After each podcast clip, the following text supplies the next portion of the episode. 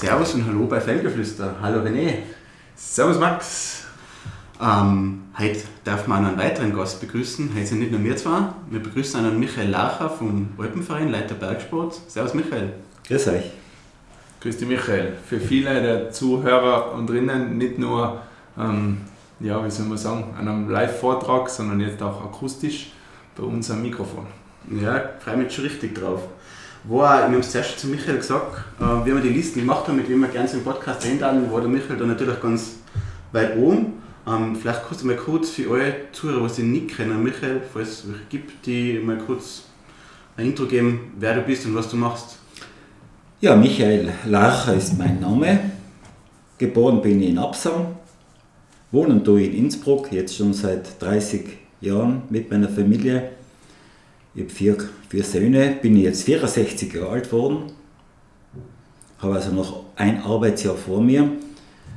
Ja, mein beruflicher Werdegang war, ich habe äh, die HTL in Innsbruck besucht für Elektrotechnik, dann habe ich umgesattelt auf Studium Germanistik und Sport und habe da meinen Lehramtsabschluss gemacht und gleichzeitig den Job, das Jobangebot beim Alpenverein bekommen und seit 1992 arbeite ich hauptamtlich in der Hauptgeschäftsstelle des ÖAV, jetzt heraus in der Olympiastraße und leite die Bergsportabteilung. Ich habe meine, meine Bergführerausbildung auch schon in sehr jungen Jahren abgeschlossen, bin jetzt nächstes Jahr waren es 40 Jahre, dass ich die Bergführerausbildung abgeschlossen habe und bin seither ja schon sehr intensiv, vor allem mit den Themen Bergsport, Ausbildung und Sicherheit befasst.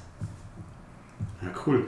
Ähm, witzig, ich habe heute mit meinem Papa telefoniert und dann habe ich ihm erzählt, dass wir heute mit dir reden. Und er sagt, ah, ist der aus Absam? Und ich so, keine Ahnung, ich weiß nur, dass er in Innsbruck wohnt. Ja. Also, ja. Ich glaube halt viele, die das mitverfolgt haben damals, die haben das halt dann schon am, am ja, wie soll man sagen, am Radar gehabt, was halt ja auch im Alpenverein passiert, oder? Also das Ja, viele. Ja, viele kennen Viele mich auch, äh, meinen Vater. Mein Vater war ja ein sehr bekannter Bergsteiger und Okay. Unternehmer. Mein Vater war ja seinerzeit dabei bei der ersten interkontinentalen Bergrettungsaktion 1970 am Mount Kenya. Wow, ja. Erinnert euch, wo am Mount Kenya der Dr. Dr. Judmeier abgestürzt ist? Im Gipfel? Da haben für mich noch Und 20 mit Jahre gefehlt. offenem, offenem Unterschenkelbruch äh, oben gelegen ist Ja. und dem Tode geweiht war. Und dann hat sein Vater, das war ein bekannter Arzt an der Uni Innsbruck, hat ein Team zusammengestellt, hat Kontakte gehabt nach Kenia zur Regierung und dann sind die von Innsbruck innerhalb über Nacht aufgebrochen, fünf Bergretter, mein Vater war dabei, Walter Spitzenstädter auch, bekannte Bergretter, und sind runtergeflogen, denselben Tag noch zum Berg, am nächsten Tag auf und haben dem das Leben gerettet. Wahnsinn, ja. Was? Okay, also war das innerhalb von 48 Stunden. Wahnsinn. War das organisiert. Ist zuletzt äh, verfilmt worden vom Reinhold Messner. Mit seinem Buben sogar, oder? Nein? Oder ist was anderes? Sein Bruder hat mitgearbeitet, aber vor der Kamera war der Hans-Jörg Auer, der jetzt mit ihm abgestürzt ist, Unglücklich. mit dem David Lama. Ja. Und Still Alive heißt der Film, genau. Sehr sehenswert. Ist gut gemacht. Sehr- Okay. Still Alive. Perfekt. Da war mein Vater dabei. Nur eine, eine Geschichte aus. Ja. Ähm, aber da muss ich gerade einhaken, weil da ist mir was aufgefallen, weil ich habe daheim hab ich so Listen von Alpenvereinskarten und keine Ahnung, die haben wir heute gerade wieder angeschaut, so, ähm, welche Karten filmen wir noch. Und irgendwie habe ich es eben so witzig gefunden, weil es gibt so internationale Karten vom Alpenverein, da ist halt einmal der Mount Everest dabei und einmal der Mount Kenya und ich glaube es gibt noch zwei oder drei. Und da hat das was mit der Geschichte zu tun, dass der ausgewählt worden ist, der Mount Kenya oder. Nein, das hat mit dem gar nichts zu tun. Okay. Das habe ich gemeint. Am Mount Kenya gibt es die Austria Hut Hütte. Ja, Austria Hut aus den, ich glaube, 1960er Jahren. Das war der Alpenverein Salzburg, der dort mitgeholfen hat, den Tourismus aufbauen. Und die Mount Kenya Karte war zuletzt, die ist ja ganz neu. Die aktuelle war ein Projekt mit der Uni Innsbruck zusammen, wo man aus Satellitendaten äh, eine Karte gemacht hat. Ja, ich finde es nur, weil ja, der Mount Kenya ist ja eigentlich der weniger bekannte Bruder vom Kilimanjaro, Ja. da jetzt mal so sagen, oder? Genau, er ist da zweitwichtigste Berg in Afrika und aber der deutlich schwierigere von der Besteigung her. Also es ist ein Kletterberg, wo man doch den fünften Schwierigkeitsgrad klettern muss. Okay. Ja, am Normalweg. Also, also schon eine alpinistische Herausforderung. Bist du schon gewesen? Na, ich war nicht dort. Aber alpinistisch hat schon einiges am, am, am Ja, kommt schon einiges zusammen im Leben, ja, doch. Viel Klettern, aber auch Karakorum und Südafrika, also Südamerika, Türkei, nach wie vor, Pakistan. nach wie vor interessant oder Im Moment nicht, nein, im Moment sind die Nordberge äh, für mich interessant. Ja, die Ja. Heimat. Ganz nah, ja.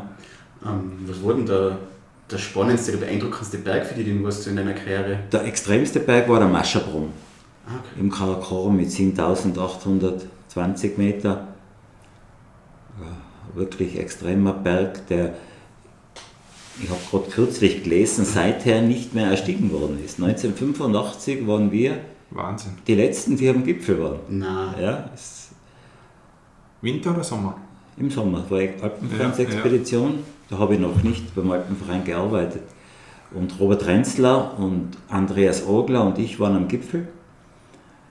Und ja, von uns dreien bin ich der Einzige, der noch lebe. Nicht? Der Robert ist heuer abgestürzt beim Abseilen in St. Jorok und der Andreas Ogler ist schon doch jetzt schon vor einigen Jahren abgestürzt beim Drachenfliegen. Krass.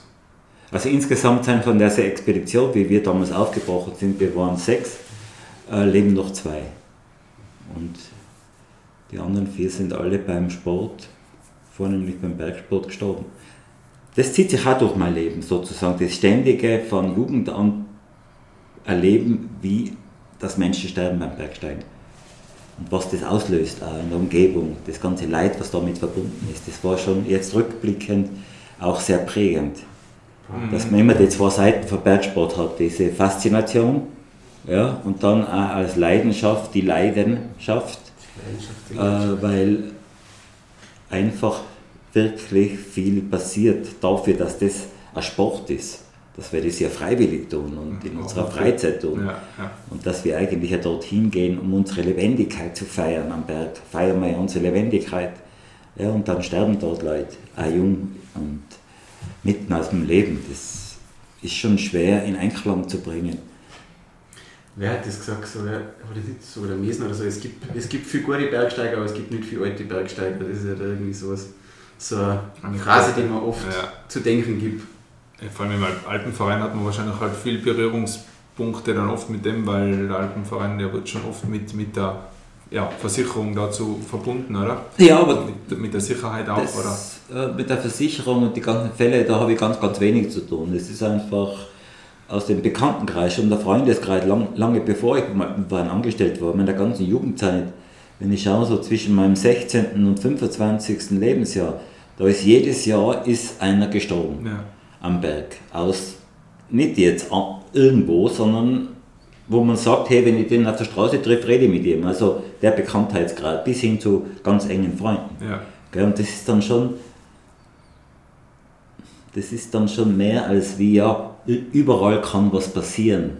Gell, wie man so schön sagt, passieren kann da überall was und beim Autofahren kannst du auch sterben. Ja, aber das beim Bergsteigen hat schon noch einmal eine, eine Qualität, die einerseits auch extrem tief, mir wird das immer mehr bewusst, ganz tief verwurzelt ist in unserer Tradition. Wir ist gerade in Tirol mit so einem Bergsteigerland, da ist das Sterben am Berg fast ein bisschen sowas wie ein natürlicher Tod. Ja, so wird es im Bergsteigerkreis. Wenn einer auf dem Berg stirbt, ist das vom Empfinden her nicht weit weg vom, vom natürlichen Sterben. Ja? Also auch der Bergtod ist so tief integriert in unsere Kultur. Ja, Akzeptiert. Also, Ja, in ja, erstaunlichem Maße akzeptiert. akzeptiert ja. ja. es erinnert mich, da, ich weiß nicht von wem das war, oder ich glaube sogar, dass das nicht nur ein Schild ist, wo so Gedenkschild am Berg, wenn einer da gestorben ist, da steht dann gern sowas wie viele Wege führen in den Himmel, aber Gott, aber einer Gott. führt über die Berge. und das ist der Schönste so quasi. Ja. Gerade rund um Innsbruck, oder? Die ganzen Wanderwege oben auf der Nordkette sind ja gesäumt von diesen kleinen äh, Marteln, sagt man, nicht? die Tafeln, wo man äh, sich erinnert an abgestürzte Kammerberg in Tirol, wo unterwegs nicht eine Tafel ist, wo an jemanden erinnert wird. Ja, ja, der normalste Berg. Also nichts ja, Besonderes. Passieren da Ziel, aber mhm. wir haben jetzt gerade heute wieder, ähm, wie wir in, in die Kalkkühle unterwegs waren, an den Menschen denken müssen, was da beim Wiedersberg in die Lawine gekommen ist. Da, Letztes Jahr, ja. Ja wie blöd das hergekommen einfach. Ja, am Wittersberg, der in dem Steilhang, ja. bei schlechter Sicht. Klar, ja. Allein, ja. allein am Weg, ja, genau. Mhm. Aber was ich dann noch dazu sagen will, ist, ich habe das Buch von Hermann Pohl habe ich zwei, dreimal gelesen. Das hat mich da schon so fasziniert, wie, wie normal er in dem Buch den Tod darstellt, so wie er in einem Kreis unterwegs ist und immer am Fleck wieder nachher und er ist weitergeklettert. 8000 drüber und drunter ja. beim Hermann Pohl. Ja, damals war es noch extremer. Damals war es, ich glaube, das war die Nachkriegsgeneration. Da war, das, da war man noch, wie soll ich sagen, weniger sensibel. Da war Sterben, war vorher war die Katastrophe vom Zweiten Weltkrieg. Gell? Da sind Millionen Leute gestorben. Ich kann mich noch erinnern, in meiner Kindheit habe ich das da so ein bisschen nachgespürt. Dieses Hautegen Bergstein und dass die schmeißt, das, war, das hat man auch besungen in Bergsteigerliedern. Das hat noch ein bisschen dieses Heroische gehabt. Nur, das ist mittlerweile ja ganz verschwunden. Ja. Und doch schwingt es immer noch mit, doch ist es immer noch ja, so akzeptiert und führt nicht zu einem wirklichen Aufschrei, wenn am Berg auch erfahrene Leute regelmäßig sterben. Mhm. Ja. Und den, ja. gegen diese Gewohnheit dieses, muss man sich stemmen. Das sehe ich als meine Aufgabe, dass man gegen dieses Akzeptieren ankämpft, dass man sich dagegen auflehnt, dass man was dagegen setzt gegen das Sterben. Sprich, es ist eh so, quasi gegen das. Bitte? Quasi gegen die Aussage, es ist eh so. Ja. Gegen die, ja. gegen die Steuer siehst du die als. Ja, ich finde schon, dass das eine ganz eine wichtige, vielleicht ist das die edelste Aufgabe des Alpenvereins, äh, dass er alles tut, um dieses menschliche Leid, das durchs Bergsteigen entsteht, das zu verringern mhm. zu minimieren. Das ist die edelste Aufgabe. Aus meiner Sicht wichtiger wird der Naturschutz und wichtiger wird der Klimaschutz. Wenn wir für die, Bergsteig, für die Berge begeistern, das ist ja unser Vereinskern, wir begeistern für das Bergsteigen und für den Bergsport und sind dafür sozusagen die Interessensvertretung. Ja, dann haben wir gefälligst auch alles zu tun, dass in dem Sport bei der Ausübung möglichst alle wieder gesund haben können. Alle gesund haben können, das ist das Wichtigste und auch der Sinn vom Bergsteigen, dass man wieder heimkommt, gesund und bereichert. Ja, nicht der Weg ist Ziel und auch nicht der Gipfel ist Ziel. Das Heimkommen über den Umweg Berg, das ist Ziel vom Bergsteigen. Mhm. Ja, das ist witzig, wie das Albert geht. Das Gesund und bereichert, das ist es ja. Man, ist ja, man kommt ja nicht aus dasselbe zurück. Ja, gesund ja. war gut, immer gesund, aber man ist immer wieder, wird immer wieder bereichert. Oder erfahrener. Ja. ja. wie man sagt, man, man war erst wirklich am Berg, wenn man wieder gesund daheim ist. Ich finde, das ist einfach auch schon ganz mhm. wichtig, dass man das im Auge hat. Aber ich glaube, bei dir hat das viele Parallelen mit dem, mit dem, mit dem Führen auch, oder Michael? Da, ja, da Bergführen hat mein Leben schon extrem verändert. Eben. Weil ich war zuerst eigentlich ganz auf, Berg, auf Extrembergsteigen. Das war, ich meinte, das ist das Wichtigste für mein Leben, ja. dass ich besten, der, zu den besten Bergsteiger der Welt zu zählen. Das war einmal so mein, über einige Jahre mein Fokus. Und erst über das Bergführer werden habe ich gemerkt, dass ich eigentlich für was anderes besser geeignet bin. Dass ich also als Lehrer und als Mentor. jemand, der was, was vermittelt und der sich so um die Sicherheit kümmert und da was weiterentwickelt und Initiativen setzt, dass ich eigentlich für das äh, eher geboren worden bin, als wir. Äh, ich bin nicht dafür geboren worden, äh, der beste Bergsteiger der Welt zu werden. Mhm. Eher äh, hat Schicksal das für mich aus, ausgewählt, wenn man so, so ein bisschen pathetisch sagen will. Cool. Das passt. Also wir haben bei, bei Social Media auch so ein bisschen gefragt, ob so Leute, die was uns verfolgen, unsere Zuhörer, ob die so Fragen an die haben. Und es äh, sind zwei, drei, was zurückgeschrieben haben. Ähm, dass du so gut vortragen kannst und so fesselnd vortragen kannst. Und also würde dir da als Feedback weitergeben. Also man merkt schon, dass dir das eine Herzensangelegenheit ist, denke ich mal, wenn viele Leute das so auffassen, wie mit Leidenschaft du da deine Vorträge machst. Ja, das ist auch sehr beglückend. Das Feedback, das ich bekomme auf die Vorträge, das gibt wieder viel Energie zurück.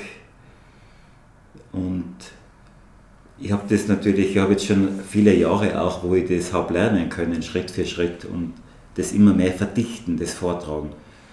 Dass das nicht langweilig ist, dass die Leute, dass man die Leute, die Zuhörer, dass man denen hilft bei der Konzentration, indem man einfach auch mit dem Körper sich einsetzt, nicht gleich hinterm Rednerpult steht, äh, dass man sie nicht überfordert.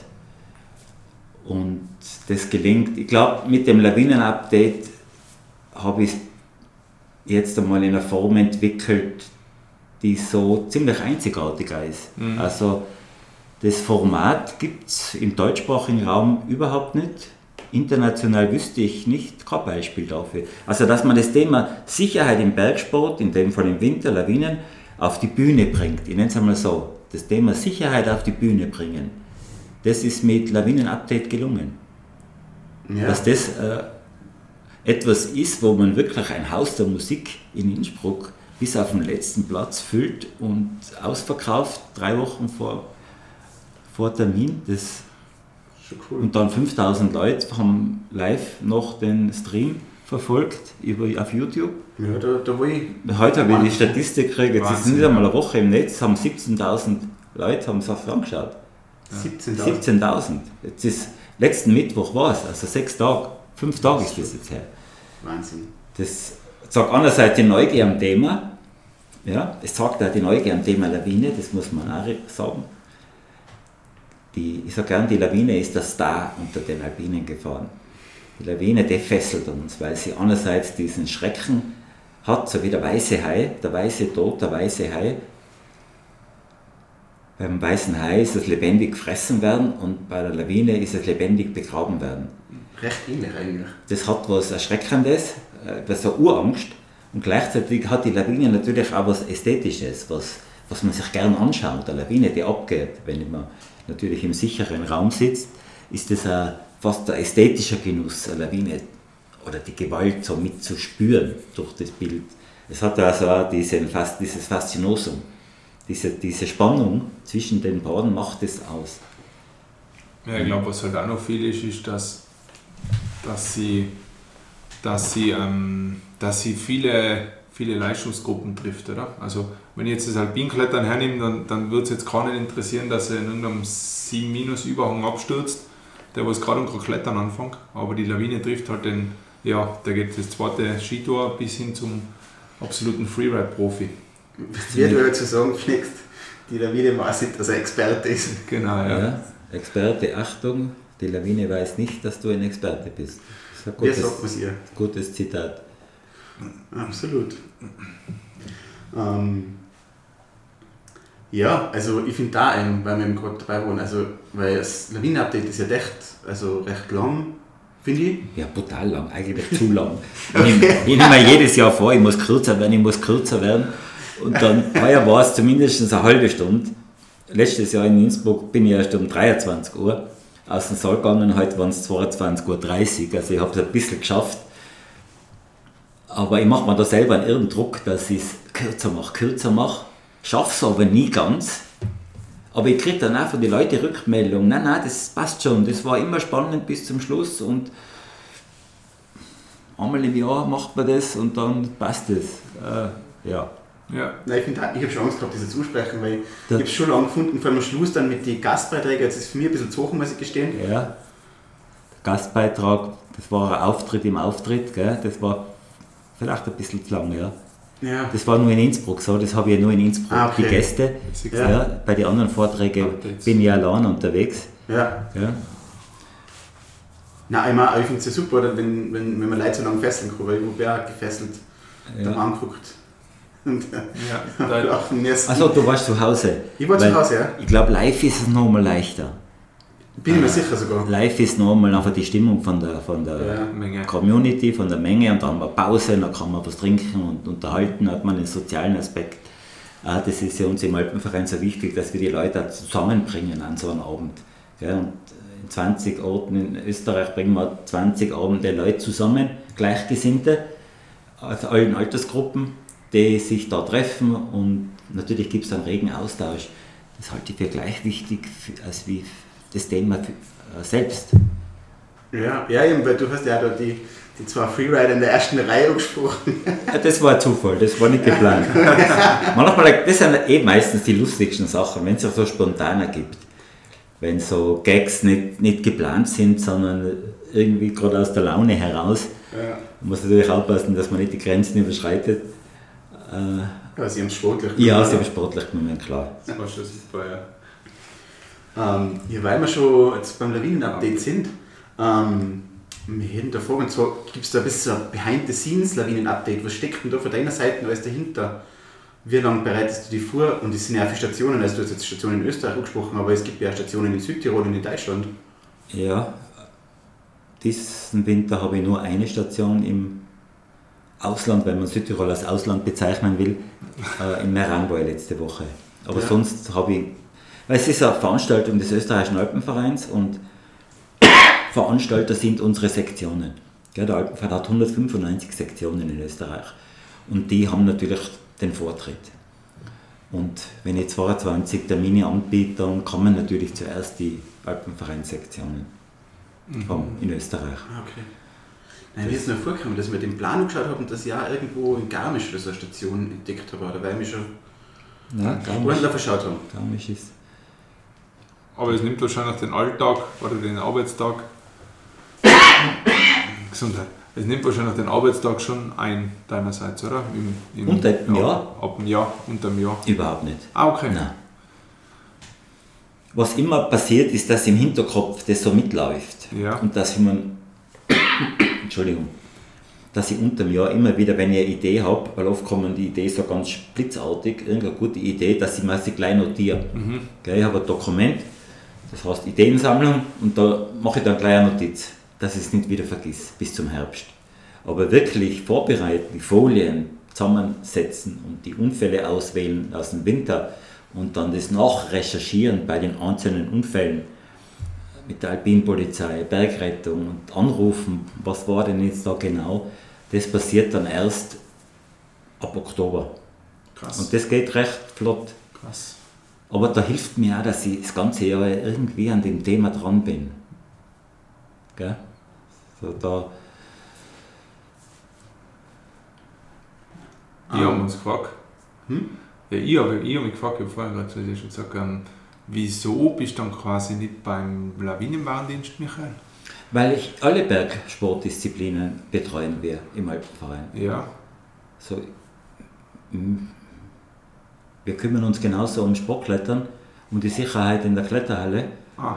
Äh, um die Sicherheit beim Alpinklettern, beim Gletscher auf Hochtouren, Klettersteig, Bergwandern, nicht alle Vereinssportarten, die mhm. Kernsportarten des Alpenvereins, inklusive Mountainbike. Ja.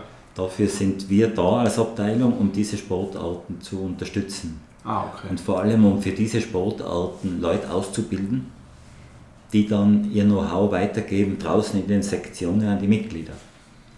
Ja, ich habe jetzt gerade ähm, beim Alpenverein Innsbruck als für die Ausbilderausbildung. Da mhm. hoffe ich, dass das bald was wird. Freue mich ein bisschen. Mhm. Ski-Instructor.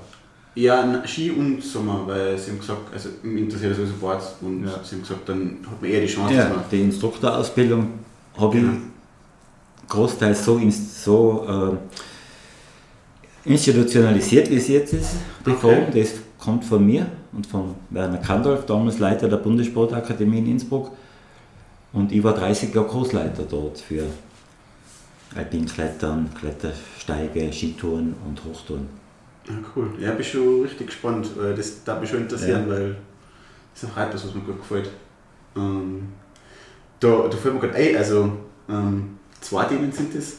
Ähm, wir, haben beim, wir haben im März haben wir einen Ausflug nach Norwegen geplant und da sind eben auch Freunde dabei, was eben jetzt einen, einen Cruise machen wollen noch weil sie sind sich ein bisschen unsicher, ob es dann fit genug sind für Norwegen. Skitouren? Ja. Und ähm, die haben mir den Link geschickt und das ist witzigerweise ein Kurs bei dir vom Alpenverein Hall und da bist du als Kursleiter geführt. Ende Jänner ja, in genau. der Lizummerhütte, ja. Ja, genau. Das ist ein Skitouren-Basiskurs genau so. Ein Kurs, den wir, ähm, wo wir den Lehrplan machen und das Konzept machen und Leute ausbilden in den Sektionen, die diesen Kurs dann weitergeben an unsere Mitglieder. Der Kurs heißt in ganz Österreich gleich, Skitour und Basiskurs, mhm. hat die gleichen Inhalte und zufällig bin ich jetzt dort als Kursleiter dabei oder als Lehrer, weil ich hier Mitglied in der Sektion Hall bin. Ah, ich, also ich komme aus Absam Hall, genau, ich bin jetzt über 50 Jahre Mitglied bei der Sektion Hall und da darf ich dann manchmal äh, mittun als Ausbilder ganz konkret. Für mich ist es auch interessant, weil ich dann sehe, ob dieses Konzept, das wir da haben, ob das funktioniert, wenn man es dann wirklich umsetzt mit Mitgliedern. Ja, also wichtig ist ja für uns auch da in der Zentrale, dass wir immer wieder Kontakt haben zum Mitglied und sehen, was ist da möglich. Das Ergebnis ist, ja. ja. Also das heißt, du gehst auch dann damit Skitour? Ich leite den Kurs zusammen mit Turnführerinnen aus der Sektion Hall. Jetzt bin ich fast ein bisschen neidisch, dass die mit dir Skitour geht. Kursleiter. Kein Grund neidig zu sein.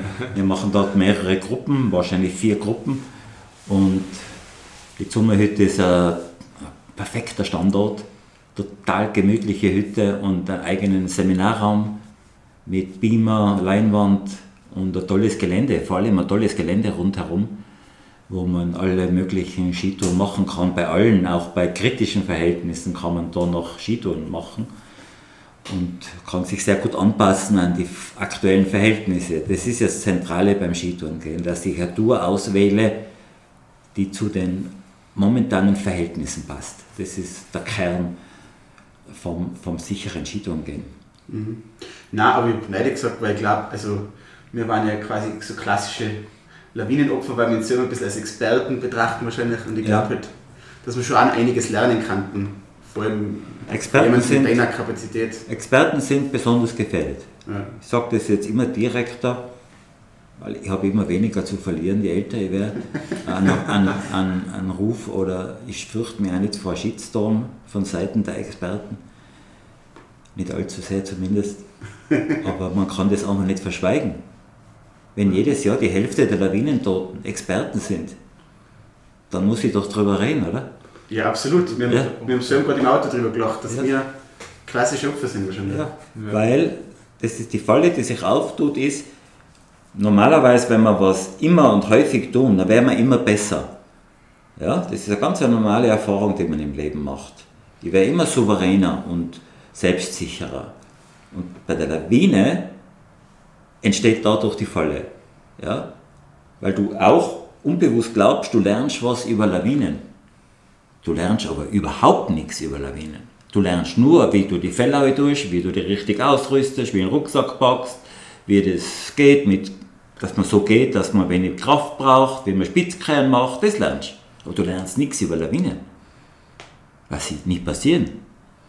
Du, ja. du nie weißt, wie knapp war ich denn dran. Ja, aber gleichzeitig speicherst du immer ab, ja, super, super, super, ich mache alles richtig.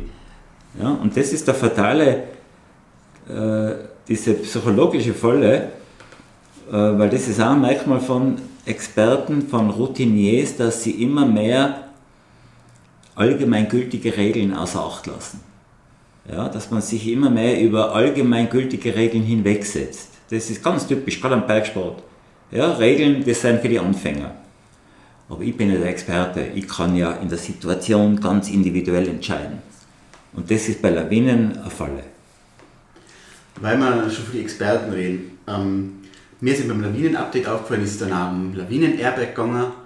Und was mir bei vielen anderen Experten auffällt, ist, Ausrüstungsstück, was oft fehlt, der Helm.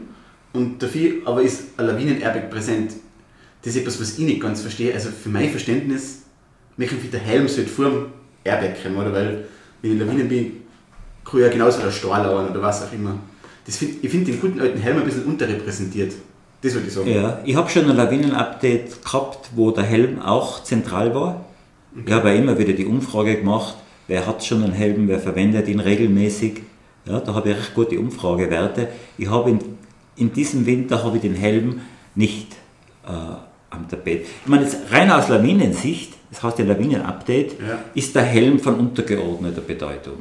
Da ist der Airbag eindeutig wichtiger. Der Airbag reduziert die Wahrscheinlichkeit, in Lawinen zu sterben, auf die Hälfte. Mhm. Wissenschaftlicher Wissen. Ja. ja. der Helm kaum. Es ist ganz selten, ganz, ganz selten, dass jemand in einer Lawine stirbt aufgrund tödlicher Kopfverletzungen.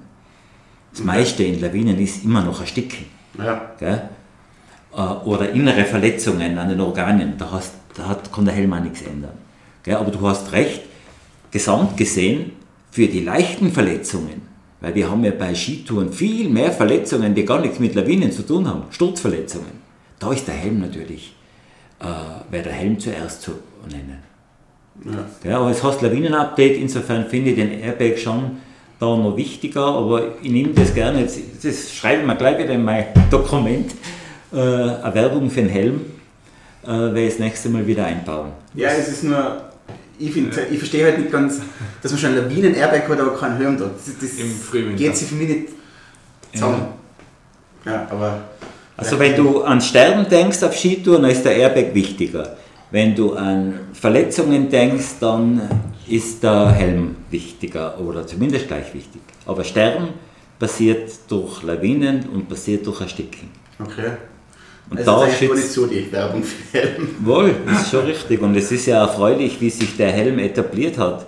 Wenn ich schaue rundum, ist doch, würde ich mal gefühlt sagen, 70 Prozent ja. haben einen Helm bei der Abfahrt, oder? Ja. Das hat sich ohne, wie im Alpenfahren unterscheiden ja bei der Notfallausrüstung, wir haben den Unterschied vor 20 Jahren eingeführt. Standard Notfallausrüstung, das ist das, was wir uns immer wünschen, quasi wie eine Vorschrift. Wobei wir als Alpenvereine nichts vorschreiben können, nur empfehlen. empfehlen. Aber wir nennen es einmal Standard Notfallausrüstung, LVS-Schaufel Sonde, dann gehört noch dazu der Biwaksack, Erste Hilfe und Smartphone oder Mobiltelefon und empfohlene, empfohlene Notfallausrüstung. Dazu gehört der Helm und der Airbag.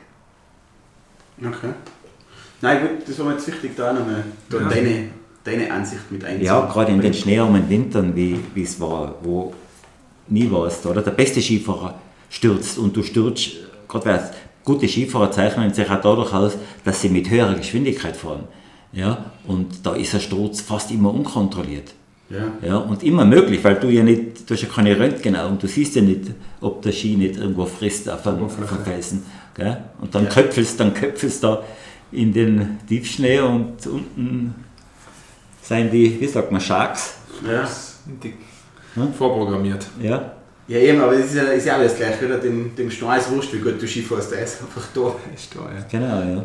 Ich bin da, glaube ich, nur ein bisschen geprägt deswegen reite ich auf die Nummer, weil ich war ähm, Zivildienst bei der Rettung und da habe ich mal mitgekriegt, also da sind wir zu einem Fall getroffen worden, wo einer gestorben ist, weil dem Kopf auf einen Stein direkt ist. Und der hat dann noch gelebt, aber der ist dann im Helikopter verstorben, deswegen... Im Skitourengelände? Nein, es war ein Mountainbike, ehrlicherweise, aber trotzdem irgendwie... Ja. Es ist, es ist nicht so viel anders. Ja, es ist, aber erstaunlich ist, wie wenig Menschen durch Sturzkopfverletzungen sterben auf Skitouren. Echt jetzt? Ja, mich wundert es. Ja, mich, mich wundert, wundert es. Gerade in so einem Winter, wie der letzte es war. Ja. Denke ich mal, das müsste doch öfter, dieses Unfallbild, müsste uns öfter begegnen, aber offensichtlich... Nur allein schon, wenn es dir am Haarsteckel, wenn es dir am Haarsteckel schmeißt, wird da wieder aufschlagst. Das ist okay, phänomenal. Ja. Da es noch, ist spannend. Da haben wir noch eine gute Frage, Michael. Ähm, was ist so dein underrated Ausrüstungsgegenstand, den du immer mitführst? Der Biwaksack. Der Biwaksack. Ja, für den habe ich, dem habe ich einmal einen Schwerpunkt gewidmet beim Lawinen-Update noch vor Corona-Zeiten.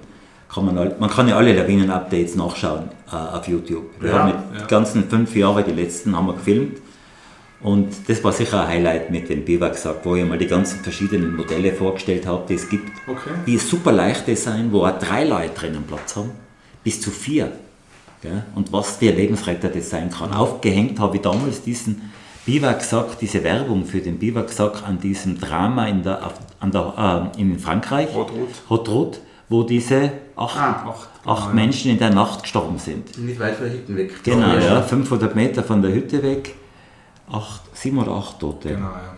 Das war jetzt auch Doku im Fernsehen. Genau, ja. Dann geschickt. Ist verfilmt worden und geführte Gruppe und kein einziger hat einen Biwaksack mitgehabt. Der Biber gesagt, dieses Nichts an Gewicht und Volumen, fast nichts, hätte diese Leben gerettet. Ja. Und zwar mit an Sicherheit grenzender Wahrscheinlichkeit, nicht le- vielleicht. Weil du weg bist vom Wind und du bist zu zweit in so einem Sack oder zu dritt vielleicht und Wärmst dich. wärmst die gegenseitig. Muss man mal ausprobieren. Ich mache es immer wieder, dass ich einfach am Gipfel, wenn einmal der Wind geht, im Biwaksack raus. Meine Leute verdrehen auch schon die Augen. Ja, dann müssen alle im Biwaksack rein. Dann müssen alle im Biwaksack rein, weil man einfach mal die Erfahrung machen muss. Ja, was, wie warm es da wird, wie, ah, das ist toll, dieses, dieses Knattern, ja, ist, ist echt ein, ein Erlebnis. Äh, was dieses Teil kann. Da glaube ich, haben wir jetzt eine Hausaufgabe. Ja. Biwaksack. Und da gibt's mittlerweile gibt es von so viele Marken und so viele Typen ähm, in allen möglichen Preisklassen und auch Größenordnungen. Und mir kann niemand erzählen, dass für das kein Platz äh, im Rucksack ist oder dass dafür, dass dafür äh, das Gewicht zu schwer ist. Das, kann man nicht gelten lassen. Ich habe den von so einer Marke, die was mit O anfangen und mit Fox aufhört, hab ich den, den, den einen Person Genau. und den zwei Personen. Ja, und der mein- eine Person ist immer in meinem Rucksack, weil der Ja. ist ja nie mal faustgroß. Genau, ja. Das wäre sozusagen der Minimalstandard. Lieber ist mir zwei Personen Biwaksack, ein zwei Personen Biwaksack, weil da habe ich die Vorteile der gegenseitigen äh, Wärme. Ja. Gell? Ähm, ich, ich muss gestehen, ich habe weder den einen noch den anderen bis jetzt auspackt. Ich, vor allem beim einen, meinen Biwaksack habe ich gemeint, der ist nur einmal verwendbar. Den kannst du nicht auspacken, weil wenn du einmal reinschließt, dann ist er vielleicht schon kaputt. So Ja. Der ist absolut auf minimal, minimalistisch. Äh, wirklich fürs Überleben in einem Fall fast wie ein Verbandspaket Ja. zu sehen. Gell? Und die, was, was ich favorisiere, sind schon ein bisschen robuster, wiegen auch ein bisschen mehr, aber die kannst du natürlich auch laufend verwenden. Ja. Hätte man vielleicht im Winterraum gebraucht, Max. Ja, das habe ich mir jetzt gerade gedacht, wenn wir uns da abgefahren haben. Wenn wir was, gefroren haben. welchen, was ist da deine Empfehlung an Biwaksack? Oder was da dein favorisiert Da gibt es von Expert, von RAB, RAB, Ja. von Ottovux. Ottovux hat mehrere Modelle, auch von Beeps. Einfach einmal eingeben äh, im Google Biwaksack, Alpin oder so. Ja, Ja. Und nachher schauen, was da für eine Palette. Da hast du die Qual der Wahl. Okay. Cooler, cooler Hinweis auf jeden Fall. Ja, den Zweier, den werde ich dann jetzt echt mal ausprobieren. Das, ähm, das ist mir schon ernst. Ähm, jetzt sind wir schon wieder ein bisschen weit angekommen, aber was ich eben dir heute noch erzählen wollte, ähm, ich habe ja schon gesagt, wir haben da den Ausflug nach Norwegen geplant, nach Tromsø und da haben wir gleich schon mit so einem Führer eingedeckt und auch mit Karten und wie ich den Führer durchstöbert habe, habe ich entdeckt, dass in Norwegen gibt es irgendwie so eine eigene Skala, wie gefährlich eine Skitour ist. Eine dreiteilige Skala, quasi Stufe 1 ungefährlich, niemand braucht eine Lawinenausbildung. Stufe 2 mittelgefährlich, also über 30, 35 Grad teilweise. Es war gut, wenn eine Person in der Gruppe die Lawinenausbildung hätte. Und Stufe 3 ist ähm, mit technischen Schwierigkeiten, viele Passagen über 40 Grad. Nur für Es- Experten. Es sollten alle Lawinenausbildung haben. Und Lawinenhund. ja, da das ist auch eine interessante Einteilung. Also, Ja. was, was sagst du dazu? Ist dir das geläufig gewesen? Ja, man sieht halt, der Mensch will, will einteilen. Ja, der Mensch braucht Einteilungen, er braucht Klassen. Und in dem Fall hat man die Ausbildung herangezogen. Also bei uns würde man sich lächerlich machen heute, wenn man so ein, System favorisiert. Nur wenn man genau ist, auch ich bringe bei jedem Lawinen-Update bringe zum Beispiel die eine Empfehlung, wenn du auf Skitour sicher sein willst, und du hast aber nicht viel Erfahrung und Ausbildung, dann wäre eine Strategie, beschränkt deine Tätigkeit auf Modetouren. Ja, bei 4 und 5 bleib daheim, bei 1 bis 3 geh Modetouren und bleib rauf und runter in dem Korridor, der immer ge- begangen und befahren wird. Ja, das war jetzt der Norwege Stufe 1. Ja. Ja. Du brauchst eigentlich nur mehr wissen, was das in 4 und 5 ist und was ist ein Monitor.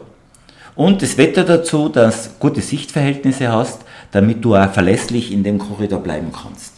Ja? Mit der Strategie lebst du sicherer als der größte Lawinenguru, den wir da in Tirol haben, der aber jeden Tag auf der Suche oder jeden zweiten Tag auf der Suche nach unverspurten, selten begangenen, rassigen äh, Lines ist. Naja, der Klassiker war da die Gute alte Lamsenspitze. Genau, Lamsenspitze. Da gibt es einen Toten, oder? In den letzten 30 Jahren. Der hat da unglaubliches Pech, wenn man sich den Todesfall anschaut. Da war schlechte Sicht, dichter Nebel und der fährt gerade so dumm aus dem Korridor, unglücklich nicht dumm, aus dem Korridor raus und steht am Fuß von einer kurzen, steilen Böschung. Und der rutscht ab und deckt ihn drei Meter zu Geländefalle. eine Geländefalle und einfach extrem unglücklich und die schlechte Sicht. Das ist immer der Teufel. Gell? Schlechte Sicht und Lawinengefahr, das geht nicht zusammen. Schlechte Sicht ist ein guter Grund, eine Tour abzubrechen oder auf Wald zu begrenzen. Weil bei schlechter Sicht, da kann ich nicht Hänge abschätzen, da kann ich nicht meine Distanz zu Hängen abschätzen. Und dann sind solche Geländefallen einfach typisch. Aber sonst, schau, ich habe zigtausende Leute auf der Lamsenspitze und das ist eigentlich eine rassige Tour, die Lamsenspitze. Einmal von der Höhe her, das sind 1200 Höhenmeter. 1200. Ja, und das ist nie flach, oder? Immer so um die 30 Grad, ein bisschen drüber, manchmal drunter, so abgesetzt. Also wirklich ein, eigentlich ein traumhaftes Skitourengelände. Ich, ich finde eigentlich, also mal, ja, Und da ist nie was passiert. ja. Außer, wie gesagt, dieser Unglücksfall, der eher äh, das beweist, die Ausnahme die Regel beweist. Ja. Ich finde zum Beispiel, also wer die Lamsen kennt von unseren Zuhörern drinnen, ähm, ich finde zum Beispiel da diese in der Mitte drinnen ist ja so ein richtiger, also eine Hangquerung mit so einer richtigen Gel- Geländefalle eigentlich, oder? Ah ja, wo da, es wo da- die, die Mulde ist und dann Ja. dieser Aufschwung. Da denkst du eigentlich, ja, wenn, wenn da halt echt blöder Brettel rutscht von dem einen Hang, Links, der- oder? Von links sein, von links der. Flanke da, Ja. dann, dann Ja. hast du halt die klassische Falle, wo, wo haben kannst, dass eine Sieben-Mann-Gruppe da verschüttet ist. Ja. Genau, ja. Aber Ja. Das war ja eines meiner Lebensziele, einmal die Lamsen einzuspüren, das habe ich ja geschafft. ja, stimmt. Aber, es ist eigentlich nur deswegen, weil mit meiner Frau ist die Vereinbarung, dass die Lamsenspitze ist eine Skidern, die was ich allein geht auf. Ja. Und ähm, das ist eben auch eine Frage, was zwei, dreimal gekommen ist. Wie stehst denn du zu Skitouren gehen alleine im Gelände? Das habe ich bei dem Lawinen-Update dieses Jahr kurz zum Thema gemacht. Ja, ja, Westwijk das schon. Ja, weil ich bei der Recherche der Unfälle im letzten Jahr an mir das aufgefallen ist. Wir haben von den fünf, 15 Lawinentoten im letzten Jahr waren fünf allein. Fünf Tote waren Alleingänger. Und das zeigt einfach auch, Alleingehen auf Skitour birgt ein zusätzliches Risiko. Ich habe im Notfall, auch wenn es ein kleiner Rutsch ist, wenn es nur eine geringe Verschüttung ist, ich habe kein, keine Hilfe zu erwarten. Die Hilfe kommt wahrscheinlich immer zu spät. Oder auch ein kleiner, ein kleiner Zwischenfall auf Skitour kann einfach ernste Folgen haben. Eine Verletzung, ein Bruch und ich liege in der Kälte. Ja?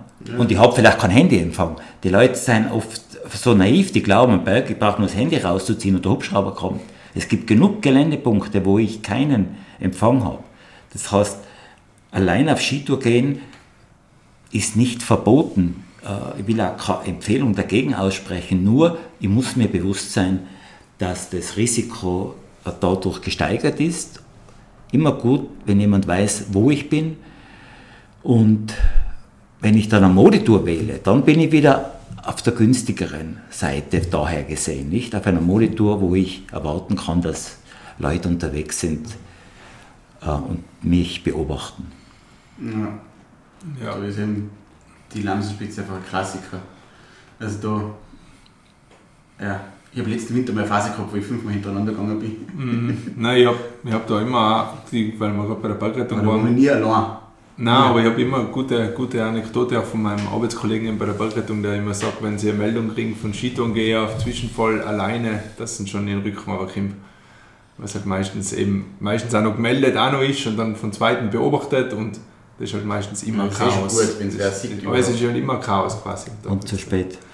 Und oft eben zu spät dann auch. Da kommt es nicht mehr in den Rücken, aber wenn er hört, verunglückt er alleine. Ja, super. Egal was es ist, also nur wenn er sich quasi das Knie verdreht, ist es wie ihm eigentlich schon immer so eine Schauergeschichte, weil eben unter Kühlung und bla bla bla, es geht halt einfach, genau, ja. Ja, ich finde, also wir, ich finde also eben, wir haben auch Freunde, die was sie machen, ich finde es abseits von Modetouren, finde ich es eigentlich nicht so cool. Man habe ich sicher vielleicht, sie haben auch schon mal einen Fehler gemacht, mir fällt jetzt nichts ein. Aber, ähm, ja, weil ich gerade wieder so ein Video auf YouTube gesehen habe, wo einfach ein Snowboarder, der ist irgendwie da so bei so einem Baum eingeflogen in so einen Baumtrichter. Baumtrichter Ja. und ist nicht mehr noch rausgekommen. Wer erstickt, ja, wenn der Ja, nicht. das ist so blöd hergegangen, wenn du zu zweit oder zu dritt bist, Das ist vor allem brauchst gar nichts haben. in Alaska und in Nordamerika, wo auch der Schnee anders ist wie bei uns, noch fluffiger, wo ich diese Fallen im, im lichten Wald habe. Ja. Bei uns ist das Bild ganz, ganz, ganz, ganz selten. Aber dort ist es gar nicht so selten.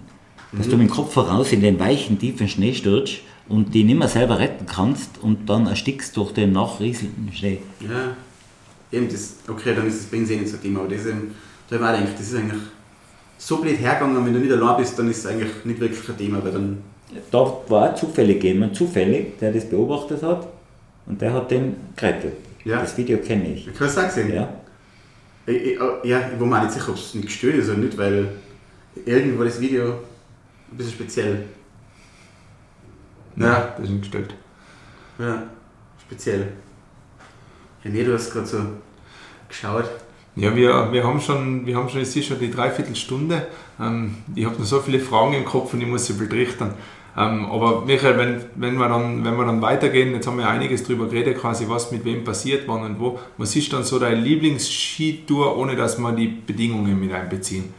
Also ich glaube jetzt, du bist ein recht bedingungsorientierter Skitourengeher. Und was wäre dann so quasi, was wäre da so dein Lieblingshighlight?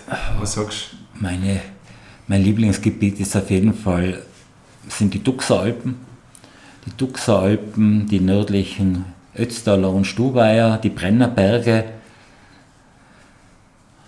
die Skitouren im Schmirntal, Gammerspitz, Ottenspitz, Fennspitz oder äh, im Kütai, also in den nördlichen Stubaier und Ötztaler Alpen, der Würgetal, äh, Karlespitze, Sulzkogel, aber auch, aber auch Birkkogel. Birkkogelrunde würde ich vielleicht als eine meiner Lieblingsskitouren bezeichnen. Birkkogelrunde, weil die schon recht anspruchsvoller ist, die kann man nicht immer machen und einfach diese großartige Abfahrt bietet in Richtung Inntal bis auf die? Inzingalm und dann steigt man wieder auf aufs Kreuzjoch und fährt dann wieder ab zur Galerie an der Straße zum Kütai. Ich habe die Tour auch eingegeben in unserem Tourenportal alpenvereinaktiv.com, da ist Ja. die drinnen, ja, Birkkogelrunde. Das ist ein großartiges Tour.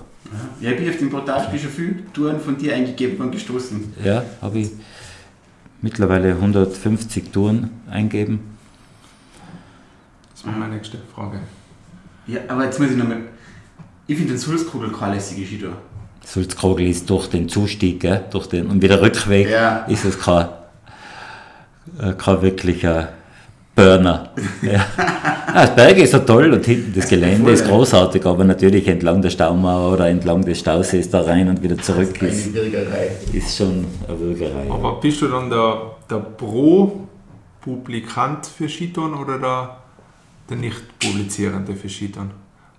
Das, ist, Wo? das wäre jetzt interessant zum Beispiel, weil es, ja zum Beispiel Schneetal runter, das ist ja schon so ein bisschen so ein, also gerade jetzt zum Beispiel Birkkogel ist ja schon so eine Tour, wo die Einheimischen sagen, ja, die bleibt ein bisschen unter uns, oder? Nein, ich halte von dem gar nichts. Und eben, das Nein, war meine das Frage. interessiert mich nicht. Okay. Dieses Geheimtouren, äh, Gequatsche, das geht mir auf den, auf den Geist. Ja, das war. Ich brauche keine Geheimtouren. Wenn mir eine Tour toll gefällt, nachher berichte ich darüber und freue mich, wenn andere Leute sie auch gehen. Ja, cool. Ja, ja. Ja, also ich, gut. ich weiß schon, Es- diese Geheimtipp-Anhänger, ich, ich respektiere sie, aber es ist nicht meine Philosophie. ja. Bergstein hat immer auch davon gelebt, der ganze Alpinismus, dass Leute ihre Entdeckungen von tollen Touren, Möglichkeiten, dass sie das weitergeben haben. Von dem hat die Community gelebt und zwar weltweit. Ja, ich, ich bin ja so, also ich bin ja schon einer, der was recht viel in der Community, ähm, also ich, ich sage halt, wenn ich, wenn ich jetzt auf den Hardlauf gehe, dann teile ich es nicht da, oder? Aber ich habe halt dann oft schon so die langen, coolen Runden, die habe ich dann halt wieder online, also das wird ja meistens über Online-Portale. Und dann habe ich halt auch oft so die, die, die, die, die einheimischen Kritiker, so, ja, das kann aber schon unter uns bleiben, oder? Ähm, Ja. Du kennst eh meine Runden. Und ich bin eben auch einer, wo ich sage, okay, eigentlich ist ja für die Entwicklung auch der, der Lawinensituation voll positiv, wenn die Route mehr gehen, oder? Weil halt mehr Begehungen bringen dann generell schon wieder ein bisschen eine höhere Sicherheit nach dem, nach dem nächsten. Ja, ich muss sagen, zu dem Thema noch, ähm, ich habe meinen Facebook-Account gelöscht wegen der Skitouren rund um Innsbruck-Gruppen, weil in der Gruppen da haben sie einfach menschliche Abgründe auftun. Also wie da der Umgang ist zum einen und das sau viele Leute haben Fotos für eine Skitour eine du hatte heute einen schönen Tag und es war eigentlich eine Gruppe, die gedacht ist zu teilen, aber haben da nicht dazu geschrieben, welcher Genau. Ski das war. Das ist doch. also, Was soll das, oder? Ja, was soll das? Also, Ja. Sorry, aber das Ja, links, rechts am liebsten. ja, ja. ja das weil, schau, hey, wie so cool, aber ich sag dir nicht, was ist. ja, genau. Ja, das ist eine Haltung, die ich nicht teilen will. Ja, naja, Das jetzt. war eine interessante Frage für mich noch. Ja, das ist echt, ja, da kann ich mich lange drüber aufregen. ähm, die Geheimtipps für die Backliste haben wir auch schon gehabt. Also ganz klar der, der Biwaksack, wie du sagst. Ähm, eine Frage habe ich da noch gehabt. Genau. Welche Frage würdest du gern, oder hättest, würdest du gerne mal gestellt bekommen? Oder gibt es irgendwas, was du vielleicht interessant findest, was du noch nicht mitgeteilt hast?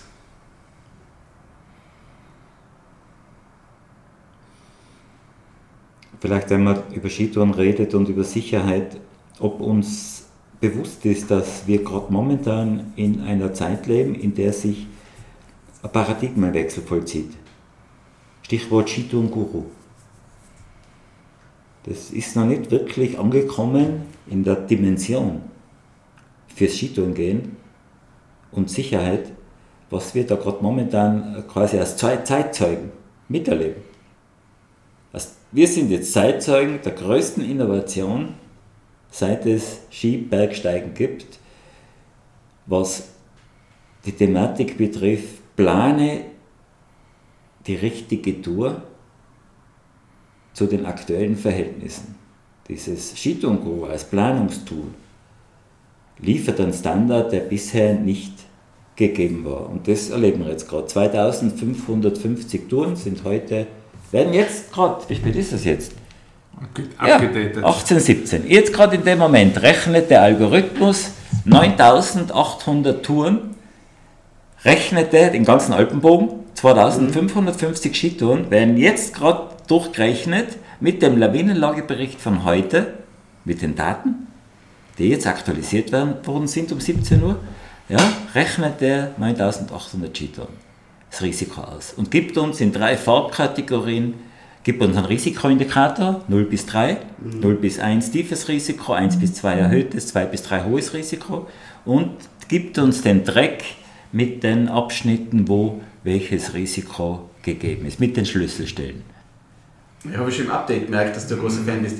Ich habe den auch schon vor drei, vier Jahren verwendet. Am Radar gehabt, ja. Ja, aber da waren noch fast keine Touren drin. Jetzt- Deswegen habe ich es wieder ein bisschen. Das Ganze hat ja in der Schweiz angefangen, weil Erfinder und, Ja. und Macher ist ein Schweizer Einzelmann, Günther Schmudlach. Und der jetzt das in Frankreich, aber jetzt ist er Italien, Norditalien und Westen, West, Nordwestitalien online und die Ostalpen. Ostalpen ist überwiegend Österreich mit 2550 Touren. Und das beginnt jetzt erst. Ja? Da kommen jetzt je- jedes Jahr 1000 Touren dazu in den Ostalpen. Äh, Und damit hast du zur Planung eine Möglichkeit, aber auch für die Ausbildung. Wir wollen ja weiterhin Leute ausbilden zum selbstständigen Entscheiden. Ja? Ähm, Werkzeuge zur Verfügung, die wirklich atemberaubend sind. ja ja, also Und- ich, ja. Und ich bin kein, weiß nicht, ob, Fan, ob ich ein Fan bin, ich bin nur ein Bewunderer, so würde ich sagen, ein Bewunderer dieser Technologie und dieses, dieser Intelligenz, die da dahinter steckt, aber auch diese Ausdauer, sowas zu entwickeln und allein auf die Beine zu stellen und so auszurollen, wie, wie er es jetzt macht. Und einfach irgendwo schon auch dankbar, Zeitzeuge zu sein. Weißt Es gibt Sternstunden. Ich habe mein Leben vielleicht drei Sternstunden erlebt in der Lawinenkunde, in der praktischen. 1993, wie es gelungen ist, in Bayern die ganzen Lawinenskalen auf eine zu vereinen. 1993, 30 Jahre her. Auf fünf Stufen. Ja. Und damit auch das Aufblühen der Lawinenwarndienste. Das war der erste. Die zweite war der Werner Munter mit der Reduktionsmethode. Und die dritte ist jetzt, der Skitouren Co. Ja. Ja, eben, also ich habe mir dann auch gedacht, eben beim Fotogramm, ich vor allem für Leute, die es gerade anfangen, die was eben quasi nicht viele Berge wollen, ist ja mega cool, oder die denken sich, ich will da hin. Und auch für die Experten. Und auch für die Experten, nein, am Ah, Jetzt haben wir sie wieder, gell? Nur für die Anfänger und für die Deutschen und für die Holländer. Ah, Scheiße, voll einig. Voll einig. Nein, ich hab's von dem Aspekt gemacht, dass, wenn man halt noch nicht so viel Skitouren gegangen ist, dann siehst du halt vom Skitouren gehen, gut, genau. Ah cool, die wollen ja noch eine nicht, die kann ich alle gehen. Das war jetzt die norwegische Skala 1, ja.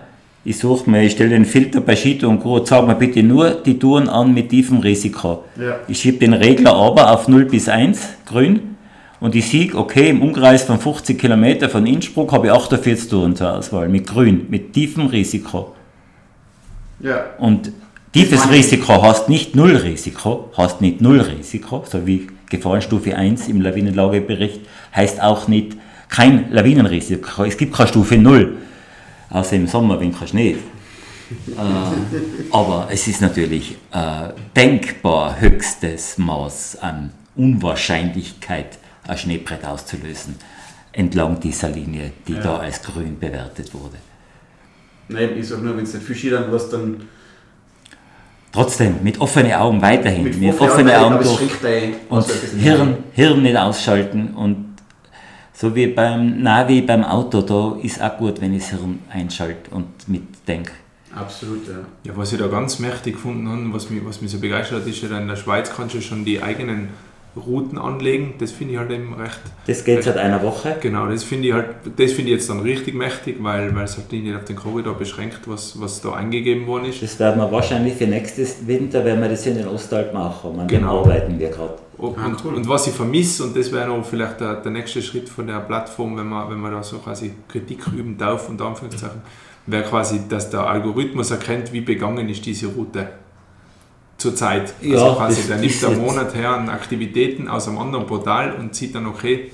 Das ist jetzt keine Kritik, sondern das wäre eine Vision, ja, wie man das genau, weiterentwickelt. Genau, und da habe ich mit, mit dem Günter Schmudlach, ich bin mittlerweile jeden Tag mit ihm in Kontakt, ja, hat schon darüber geredet, wie er, weil wir haben jetzt ja auch sogenannte Heatmaps. Genau, Heatmaps, genau. wo wir sehen, wo viele Leute fahren, welche Korridore ständig befahren werden durch das Mitrecken von äh, Touren. Genau. Und da ließ es sich sicher in den Algorithmus einmal auch noch integrieren, dass die Tour ein Merkmal hat, nicht nur wie, der, wie, die, wie die Hangform ist, sondern auch, ob der Korridor häufig befahren ist. Ja. Und dann kriege die wieder einen Bonus. Genau, ja, das, Bonus das, in Richtung Sicherheit. Mein, mein ja, beziehungsweise, das wäre dann nochmal ein ganz großer Schritt, das Tool auch fürs Freeriden zu, weiterzuentwickeln. Weil momentan ist das wirklich auf Skitour. Ja. Und Freeriden würde genau das, nämlich das regelmäßig befahren und häufig befahren,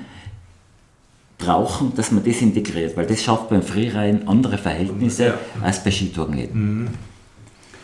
Ja, voll. Und was mir dann aufgefallen ist, die Unfälle, was du da präsentiert hast und dann nachrechnen lassen hast von Günther, das war ja überall ein enormer Wert. Der, also, wenn überall, ich, überall über 2,5. Ja. Also, ich finde es eh schon erstaunlich. Also, natürlich kann man da keine Regel ableiten, aber es ist ja schon erstaunlich, wie hoch der Skitouren-Guru berechnet, wo dann was passiert. Aber das ist ja mit, gesagt, mit jedem Unfall so im Nachhinein eben, ach, das war ja logisch. Nein, nicht weil es logisch ist, ja, sondern. Der, der Algorithmus weiß von dem Unfall nichts, gell? Der, weil rechnet, der, der Algorithmus rechnet mit den Werten vom Vortag mit dem Vortag, ja. wo der Unfall noch nicht passiert ist, mhm. und mit dem Gelände, das da ist, das immer da ist. Also das Nachrechnen ist praktisch, kann man nicht sagen, ja, nachher bin ich immer gescheiter. Nein, das wäre an dem Tag vorher, wenn du den Shitun-Guru äh, konsultiert hättest, beziehungsweise die, die Tour müsste, muss natürlich angelegt sein, die war ja dann noch nicht angelegt, dann kommt der Wert heraus. Mhm. Ja. Ich wollte gar nicht auf das aussehen, ich wollte eher auf das aussehen, dass eigentlich eh wahrscheinlich relativ wenig passiert sogar. Weil wenn es da einen Wert von 2,8 ausspuckt und sagen, du schau jetzt das vorher an, dass sie vielleicht denken, boah, das ist schon hoch. Oder? Also wahrscheinlich gibt es auch viele Sachen, die. Ich möchte jetzt sogar nicht Werbung machen, wie wann man da laut Skido und GOG kann. Wahrscheinlich gibt es auch viele Fälle, wo 2,3, 2,4, was das ist, was auch schon hoch ist, wo gar nichts passiert. Ja. Also ich finde es immer wieder erstaunlich, wie wenig das passiert. Lawine ist ein relativ seltenes Ereignis. Du kannst viel falsch machen, ohne dass was passiert. Ja, das, auf das ja. möchte ich eigentlich aussehen. Also es ist... Und es muss du weißt eben nie, weil Lawine ist ein digitales Ereignis, 0 oder 1. Sie passiert oder sie passiert nicht. Und wenn sie nicht passiert, weißt du nie, wie knapp du dran warst. Vielleicht zwei Meter versetzt oder vielleicht, wenn du an der Stelle einen Sturz gemacht hättest, dann wäre der Impuls stark genug gewesen für eine Lawine. Das war schon aber nie. Ja. Gell?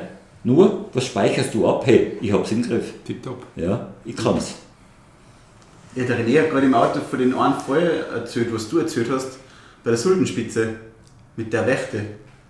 Das, Jetzt sind Lawine aber Wächter, das hat mich. Ja, aber ja. ja. in einem Themenbereich, oder? Absolut, Bei ja. die Wächte wird's. Also wie, ist, wie ist die Geschichte gegangen? Also für, vielleicht für die Zuhörer auch, dass. Ja, Michael, also ich habe nur halt das so eben wieder so alarmierend, wenn man halt so viel in den Bergen unterwegs ist, man beschäftigt sich eigentlich immer nur mit, mit Lawinen beim Skitouren finde ich. Ähm, aber eigentlich ist ja auch eben der Kletterunfall beim, beim Skitouren ähm, oder eben Absturz. die- der Absturz, genau. Oder eben wie in dem Fall, was, was in der K-Woche gehabt hast, mit der, mit der Wächte, die da an der, nahe der Sultenspitze gebrochen ist. Das war ja so faszinierend. Der Glücksfall, ja, wo Genau. einer über eine Riesenwächte drüber geht, erfolgreich mit den Skiern allerdings. Eben, Vielleicht wäre das anders ausgegangen. Vielleicht wäre der mit der Wächte abgestürzt, wenn er nicht die Ski an den Beinen gehabt Weil hätte. Weil er hat dann am Ende dieser Wächtenquerung hat er die Ski ausgezogen und dann ist die Wächte nach hinten weggebrochen. genau, ja. Weil vielleicht die Störung dann tiefer war mit den Schuhen, weil er die Ski dann, weil es war dann zu steil und er hat die Ski tragen müssen. Deswegen steigt er aus den Skien und die Wächte bricht hinten. Und das war natürlich, wir waren in der Spur äh, 50 Meter dahinter und für uns natürlich die Betroffenheit, weil wir uns gesagt haben, "Ma, hätten wir diese Gefahr erkannt, wir waren zu Fuß am Weg. Und es bleibt natürlich diese Frage, hätten wir diese Gefahr erkannt oder hätte diese Wächte an dem Tag für uns eine, eine echte Falle werden Eben, ich können? finde das oft einmal. Das da- macht auch sehr bescheiden. Gerade diese Bescheidenheit ist mir so wichtig, wenn wir über Unfälle reden. Ja, und diese wirklich, dieses absolute Verbot, was ich mir auferlege, über andere zu urteilen, über andere herzuziehen oder sie des Leichtsinns oder sonst irgendeiner bösen Absicht zu beschuldigen. Ja, keiner will einen Heli rufen, keiner will anstürzen, das ist toll. Das ist, Aber ich finde das oft einmal ganz underrated, kann man sagen, in, in so Tourenempfehlungen, die halt dann auch wirklich qualitativ sind und gerade in so Büchern zum Beispiel. Es gibt ja schon so klassische Wächten, Wächtengrade und die werden halt ja, relativ außen vor gelassen. Wenn wir jetzt nur einmal den hohen Seeblaskogel hernehmen zum Beispiel, das findest du selten da irgendwo die Beschreibung dieser tödlichen Seeblaswächte und, und vor drei Jahren war wieder diese Dame, was abgestürzt ist. Ja. Also das finde ich eigentlich unter Anführungszeichen underrated. Da sagt jeder, ja und da ist eine große, eine große Lawinenflanke und da gibt es klassische Gefahrenstelle, aber halt nicht die Wächte auf so unter Anführungszeichen Top-Modetouren als, als Empfehlung. mhm. Und da gibt es einige wirklich, wirklich bekannte Stellen. Ja, es ist unscheinbar. Da muss ich wieder an Hermann Pool denken, wo, der, wo er gestorben ist, an der Jogolisa, oder? Wo halt der, der, was, der Kurt Dienberg das Foto gemacht hat, war auf die Spur. Ja. Das ist irgendwie so, so eine Lawine ist irgendwie so ein mächtiges Ereignis, oder? Und die Wächte, auf einmal ist die Spur weg. Ja. Ah, eben, das ist so eine Sache, wo man vielleicht genau sich weiterentwickeln kann, auch in einigen Dingen. Ja. Ähm, ich habe da noch eine Frage, und zwar, weil wir das im Freundeskreis ähm, Tag, nein, zwei Tage nach dem Lawinen-Update so diskutiert haben, mit dieser, mit dieser Schaufelkette, die da präsentiert worden ist. Da haben wir eine intensive Diskussion gehabt, dass es schon zum einen cool ist, aber zum einen, wie realistisch ist es, dass du das mit einer Gruppe schaffst, die jetzt nicht, sagen wir, eine Schweizer Patrouille ist, die sich sowas tagtäglich übt, blöd gesagt, oder? Weil, also es ist cool, aber ist realistisch, dass ich es schaffe mit meiner Truppe von Freunden. Du schaffst es nicht, wenn du es nicht zumindest einmal geübt hast. Ja. Dann schaffst du es nicht. Dann wird halt irgendwie geschaufelt, chaotisch geschaufelt und die Zugangszeiten zum Kopf werden größer sein. Das ist die Folge. Nur wenn wir die Schaufelstrategie uns nochmal überlegen, ich beginne an der Sonde im Abstand von der ausgezogenen Schaufel und so stellen wir uns hintereinander auf. So viele Leute halt sind, zwei, drei, mehr werden wahrscheinlich gar nicht sein zum Schaufeln nach Anfall.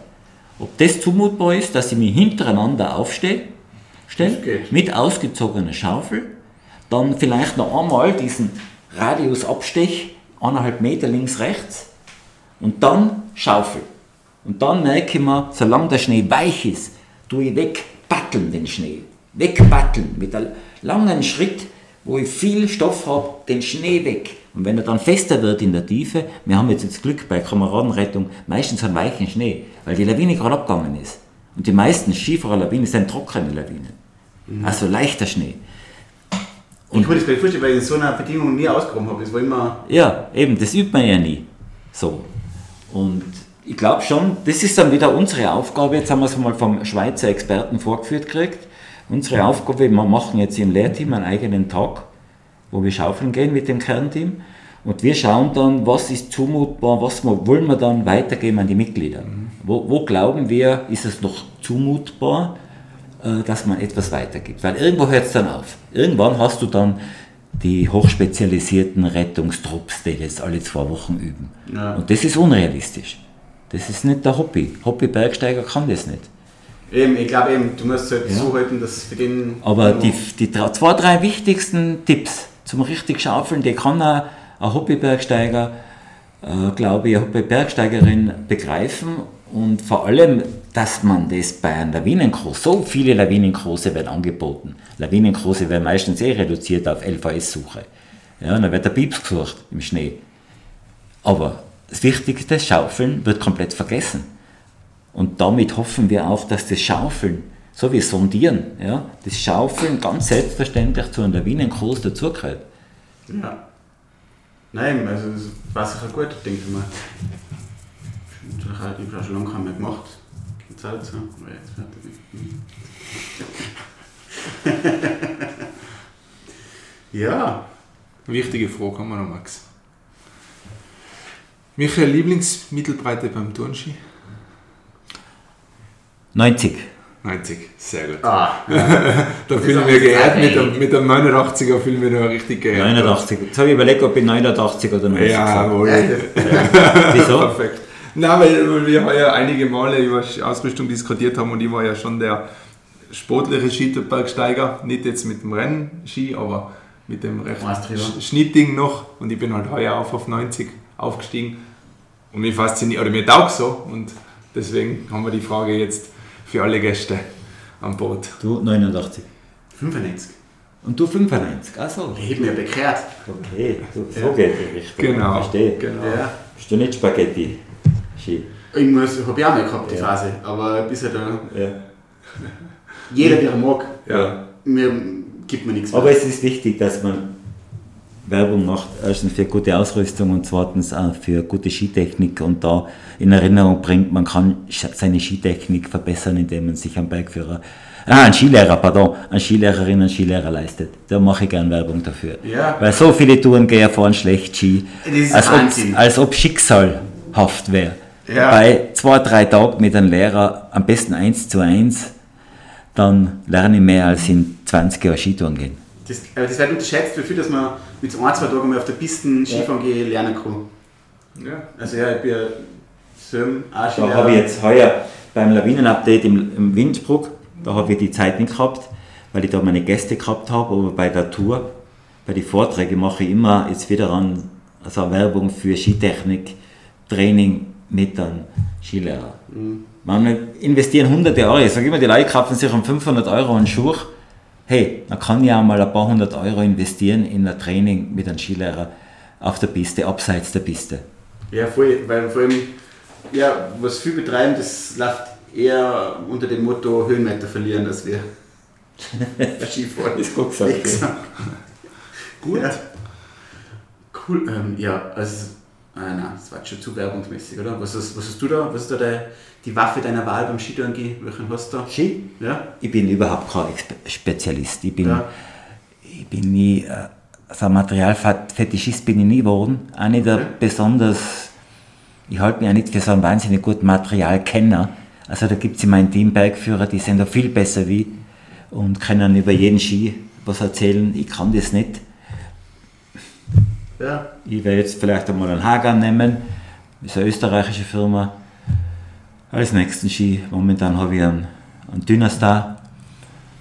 Also ich bin da ganz offen. Ich kann gut Skifahren. Ich kann wirklich gut Skifahren, nicht weil ich so toll bin, sondern weil meine Eltern mir das gelernt haben. von Grund auf, von Kindheit an und dafür bin ich wahnsinnig dankbar. Ja. Ja. Ja. ja. ähm, so viel Skitrainings geschliffen worden vom Papa. Nein, stimmt jetzt auch nicht. Übertrieben. Aber ja, das ist halt schon so. Da fällt mir auch dass ich, jetzt, ich war Skilehrer, wie ich studiert habe. Und da, das war jetzt schon wichtig, wenn, wenn die Gäste haben, und wann hast du schon Skifahren angefangen? Ich so, ja, mit zwei. Das war ein Kriterium für die Qualität des Ja, das, das war das, glaube ich, das einzige Qualitätsmerkmal, ob ich Okay. Skilehrer bin oder nicht. Und die Trinkfestigkeit nachher. Ah, da ist auch Robert. Gut. Ja. Ja, voll cool. Ähm, hast du noch irgendwas, was du uns und unsere Hörer mitgeben möchtest, Michael? Danke, es ist viel, viel ausgesprochen worden und ich bedanke mich ganz herzlich für die Möglichkeit und für die Einladung. Ja, also, Ja, danke dir, dass du da für uns Zeit genommen hast. Also ich habe es mega spannend gefunden. Einen großen Bogen haben wir gespannt. Und ja, freue mich schon, das dann selber noch mal anhören, weil es echt super war. das ist immer das Coolste dann, ja. Ja. Danke, Michael. Danke euch und viel Erfolg für Fellgeflüster. Geflüstert. Ja. Nicht, Kein Fell, Hundefriseur. nicht Fellgeschichten, Fellgeflüster. Ja. Aber was? Gut. Gut, Max. Okay. Du darfst wieder abschließen. Ja, danke an alle Zuhörer. Danke Michael. Pussy Baba.